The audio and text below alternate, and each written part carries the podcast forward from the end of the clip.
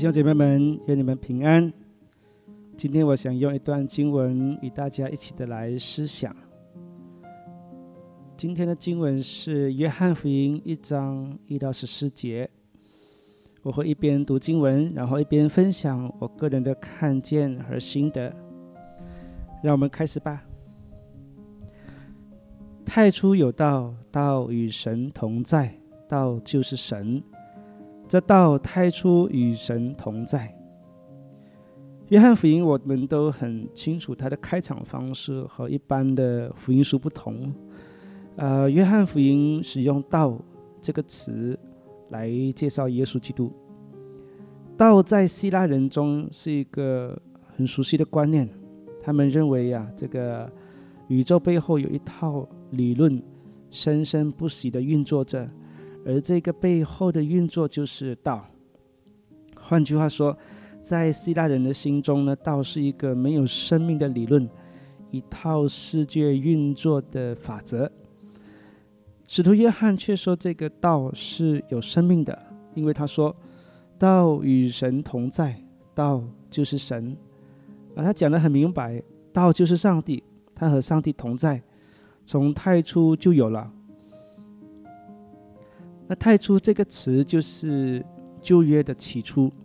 耶稣时代的犹太人有一些人，他们不会读他们自己的希伯来文。那旧约是用希伯来文写成的。那么为了延续犹太人的宗教跟文化，当时就有一批人把旧约的希伯来文翻译成希腊文。那这本翻译书叫做《七十四译本》，是希腊文的旧约圣经。那么，《创世纪》第一章第一节的“起初神创造天地”，这个“起初”就是和约翰福音的“太初”是属于同一个希腊文。所以你看到说，使徒约翰就是把犹太人熟悉的“起初”和希腊人熟悉的“道”结合起来，那介绍耶稣的这个身份，用这样的方式开始，我觉得非常美妙。呃，结合了希腊人还有犹太人的熟悉的语言。啊，吸引他们来读这一个福音书。第三节，万物是借着他造的，凡被造的没有一样不是借着他造的。那这节经文就是介绍耶稣的工作。起初，上帝创造天地的时候，我们的主耶稣基督他也在场，好，他参与在其中。那表示说，我们人也是他造的，没有耶稣就没有我们的存在啊。那包括天使也是，因为这里说凡是被造的嘛。都是耶稣基督造的哦。那么魔鬼跟耶稣相比之下，魔鬼算得了什么呢？是不是啊？因为魔鬼也是天使，是耶稣造的。第四节，生命在它里头，这生命就是人的光，光照在黑暗里，黑暗却不接受光。这两节经文是用光来代表耶稣。刚开始他是用道来介绍，那现在又换一个角度，用光来代表耶稣。特别是第四节说，这生命就是人的光，这已经把耶稣来到世界的方式说出来，就是道成肉身，耶稣以人的样式出现在历史上。因此，约翰说，这生命就是人的光，以人的样式出现啊，而这光呢是真光。第六节和第七节，有一个人是从神那里差来的，名叫约翰，这人来。我要做见证，就是为光做见证，叫众人因他可以信啊！我读到这两节经文的时候，就觉得很有感触。这里说，约翰首先是上帝啊差遣诞生到世界上的。第二呢，讲到说，约翰很清楚他的生命定位，他一生的使命是什么？他的使命就是为光。也就是为耶稣做见证。我们活着的目的是否为耶稣呢？还是只是为我们自己呢？有没有思考过，我为什么会活在这个时代？啊，上帝把我放在这个环境、这个时间点，我的人生意义又是什么？我是为我自己而活，为我自己的目标、我的理想而追求呢？还是我很清楚，我活着？就是为耶稣基督而活啊，为要为他做见证而活。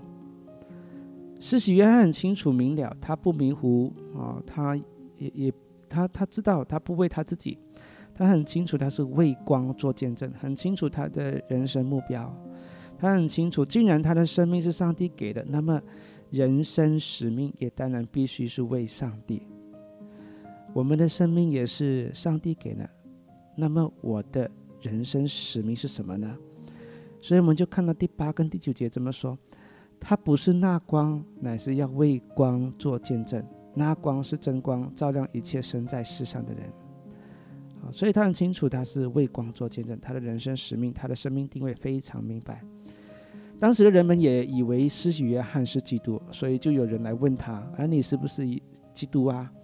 可是施洗约翰很谦卑说：“他不是，他只是为光做见证的一个普通人而已。”但是我们知道。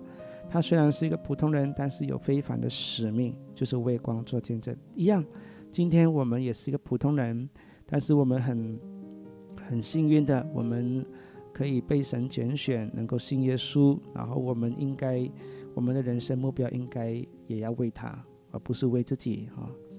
第十、第十一节，他在世界，世界也是借着他造的，世界却不认识他。他到自己的地方来，自己的人倒不接待他。